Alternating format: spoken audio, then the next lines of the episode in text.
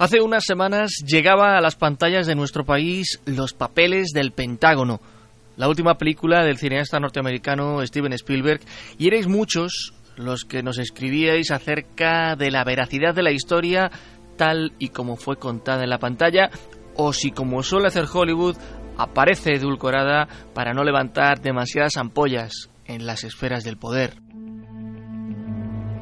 Y lejos de querer hacer un resumen de la película, lo que vamos a contaros hoy es qué hay detrás de todo ese revuelo que se organizó allá por la década de 1970 cuando se publicaron en el prestigioso diario The Washington Post. Nos sumergimos en un mundo de secretos, pero sobre todo de periodistas esta noche. Hola, ¿qué tal? Soy Fernando Lumbreras y esto es Historias de la Historia. Esta noche, los papeles del Pentágono. En el día de hoy, cautivo y desarmado el ejército rojo. Hace unos momentos, fuentes autorizadas del Ministerio de la Gobernación han confirmado que el Partido Comunista, el Partido de España ha quedado legalizado. Observe, observe, el que por primera vez en la vida, por primera vez, ha salido del disco, ha salido del disco. un teniente coronel que con una pistola sube hacia la tribuna. En estos momentos Aquí, apunta. como bien habéis apuntado, han sido tres bombas de esas diez explosiones y también desde aquí, desde esta estación de Atocha, hemos podido escuchar... todo-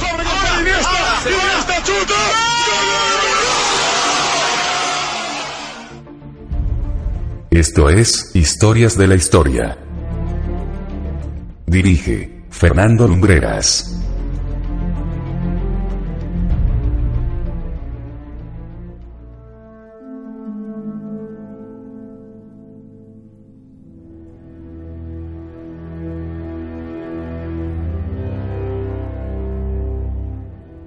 La historia de los papeles del Pentágono tiene muchas facetas.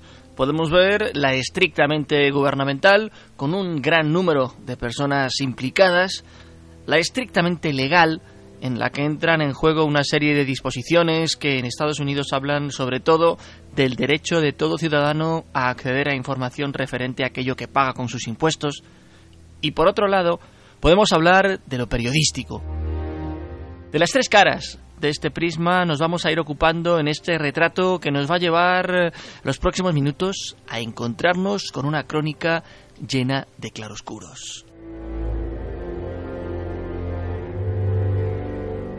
Y todo este relato comienza con la corporación RAND. Esta empresa es un laboratorio de ideas que forma sobre todo al ejército de los Estados Unidos. En aquellas oficinas situadas en la ciudad californiana de Santa Mónica trabajaba un hombre llamado Daniel Ellsberg. Él será pieza importante de esta historia. Ellsberg era un hombre con grandes y poderosos contactos en el poder. De hecho, llegó a trabajar para el Pentágono mientras el mundo se encontraba en esa etapa que se ha venido en llamar la Guerra Fría.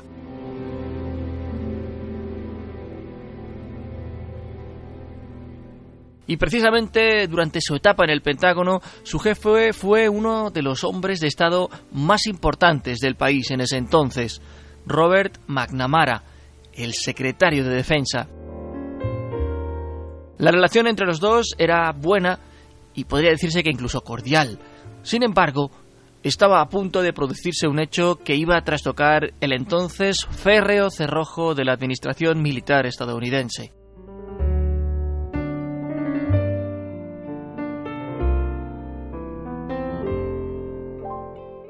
Tres hombres lograron acceder a la sala de archivos del Pentágono, seguramente uno de los lugares con más secretos del planeta, y se hicieron con un gran número de documentos considerados sensibles. Ya sabéis que hay toda una jerarquía de clasificación de secretos que comienza desde la palabra secreto en sí misma, alto secreto, confidencial, sensible y lo que se vino a llamar nivel 5 o en inglés eyes only, solo visibles para ciertos ojos. Pues bien, estos documentos contenían información que decía que los gobiernos de Kennedy primero y de Johnson después sabían de sobra que no podían ganar la guerra de Vietnam. De hecho, En esos documentos ya se advertía que el envío de más hombres al escenario del conflicto significaría incrementar el número de víctimas mortales. Por supuesto, ni las administraciones del asesinado presidente Kennedy ni la de su sucesor habían hecho públicos estos documentos jamás y seguramente se habrían quedado ocultos en esos archivos de no ser porque Daniel Ellsberg, su ex colega en la corporación RAND, Anthony Russo, y personal muy concreto de la oficina del senador Edward Kennedy fotocopiaron estos documentos demostrando que, sobre todo, el presidente Lyndon Johnson había mentido no solo al Congreso, sino también a sus propios conciudadanos de cómo se estaba desarrollando la guerra de Vietnam, un conflicto que estaba resultando tremendamente caro en vidas y en términos económicos para el país norteamericano.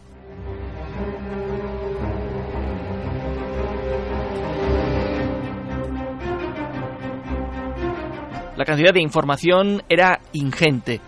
Nada más y nada menos que la crónica de la intervención de los Estados Unidos en el sudeste asiático desde 1945 hasta 1967. Los analistas militares ofrecían un detallado retrato, muchas veces sin edulcorar, de lo que allí sucedió, incluyendo el estallido de la guerra y la desastrosa participación de los soldados.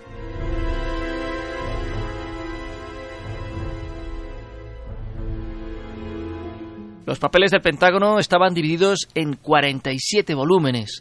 La obra fue encargada en 1967 por el entonces secretario de Defensa Robert McNamara, quien nombró a Leslie Gelf, director de Planificación de Control de la Política de Seguridad Internacional, como supervisor de ese estudio. Gelf contrató a 36 oficiales militares y expertos civiles e historiadores para escribir las monografías de la investigación.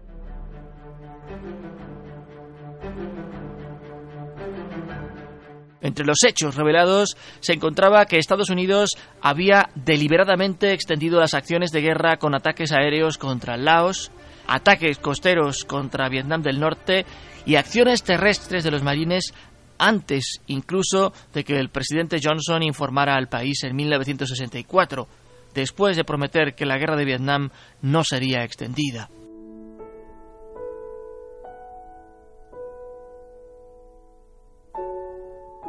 Sería el New York Times el primer periódico que sacó a la luz los documentos. Mientras los ciudadanos se preguntaban en qué se habían invertido cantidades ingentes de dinero y entregado vidas en campos de batalla a miles de kilómetros de sus hogares, la Casa Blanca se echó a temblar y rápidamente buscó la manera de extender una cortina de humo que les permitiera salir airosos del trance.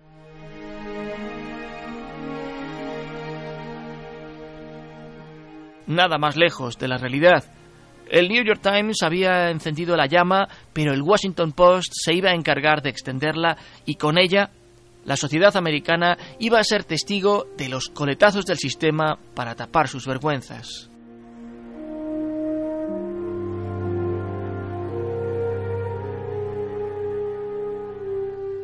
Por aquel entonces, Kate Graham, una periodista neoyorquina, presidía el Post un diario con una de las mejores plantillas de periodistas de investigación no solo de su época, de todas las épocas.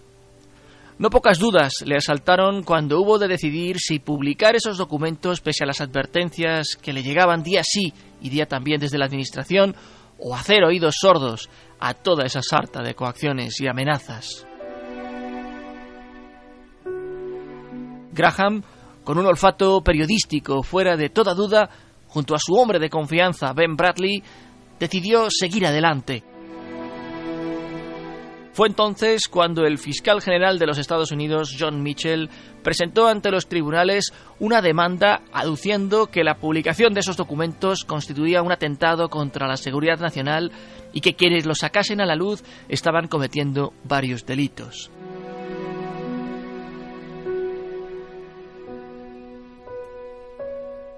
La prensa, sin embargo, no se rindió. El Times consiguió una orden en otra corte anulando la primera y el caso fue llevado al Tribunal Supremo. Algunos días después el Washington Post comenzó por su parte a publicar partes de aquellos documentos, por lo que ambas publicaciones se vieron denunciadas ante el Tribunal Supremo.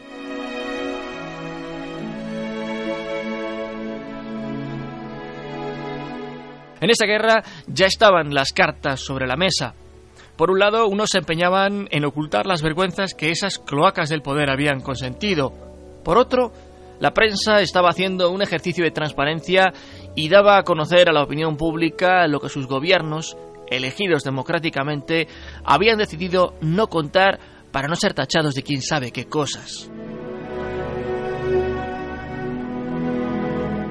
El 30 de junio de 1972, el Tribunal Supremo de los Estados Unidos decidió, por seis votos a favor y tres en contra, que los mandatos concedidos para impedir las publicaciones eran inconstitucionales, garantizando a los dos periódicos el derecho a continuar publicando.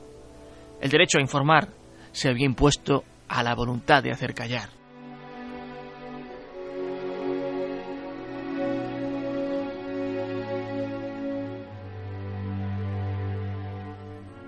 Mientras algunos saludaron la decisión como una victoria de la primera enmienda de la Constitución que garantiza la libertad de expresión en los Estados Unidos, otros, por aquello de que la decisión no había sido unánime, la recibieron como una mera victoria legal que daba una pequeña protección a los órganos de prensa contra argumentos que apelaban a la defensa de la seguridad nacional para impedir publicaciones de este género.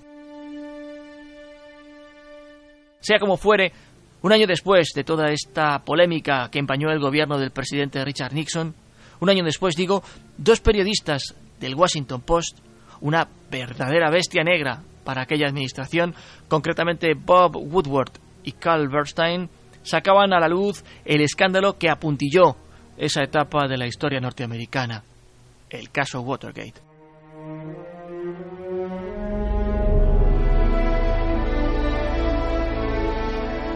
No han sido estos los únicos documentos relacionados con la implicación de Estados Unidos en conflictos bélicos que han sido filtrados en contra de la voluntad del poder. Sin ir más lejos, el 25 de julio de 2010, esa plataforma tan incómoda para muchos llamada Wikileaks revelaba los llamados diarios de Afganistán, una serie de papeles que revelaron información sobre la muerte de civiles, el aumento de los ataques talibanes y el apoyo de Pakistán e Irán a estos últimos, a pesar de que Pakistán es un aliado cercano de Estados Unidos.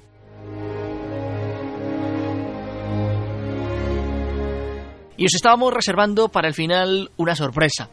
Ya sabéis que una de las normas de este programa en cuanto a que la técnica nos lo permita es poneros en contacto con la historia que podéis escuchar o casi percibir los sonidos y los datos verificables de lo que os hemos venido contando. Pues bien, en el portal del programa podéis ver íntegros todos los documentos que integran los papeles del Pentágono, absolutamente todos, que se desclasificaron el 4 de mayo de 2011. Os recomendamos que les echéis un vistazo que no tienen desperdicio. Es encontrarnos frente a frente con la historia, disfrutarla desde el rincón del mundo en el que os encontréis. Y por supuesto, no os perdáis la película de Steven Spielberg, centrada más que en los documentos en sí mismos, en los periodistas que pusieron en riesgo su reputación y sus carreras para que millones y millones de personas conocieran la verdad. Una de esas películas de periodistas que tienen que verse con calma.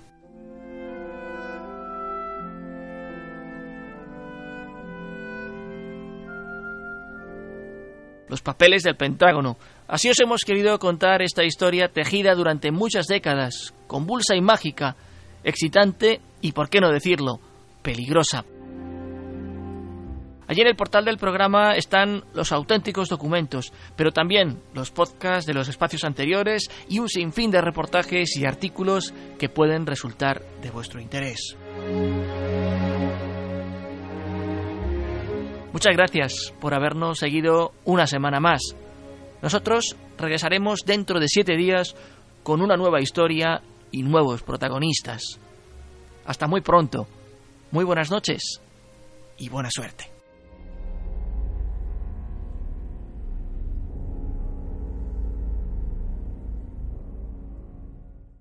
Viva Radio, tu radio de viva voz.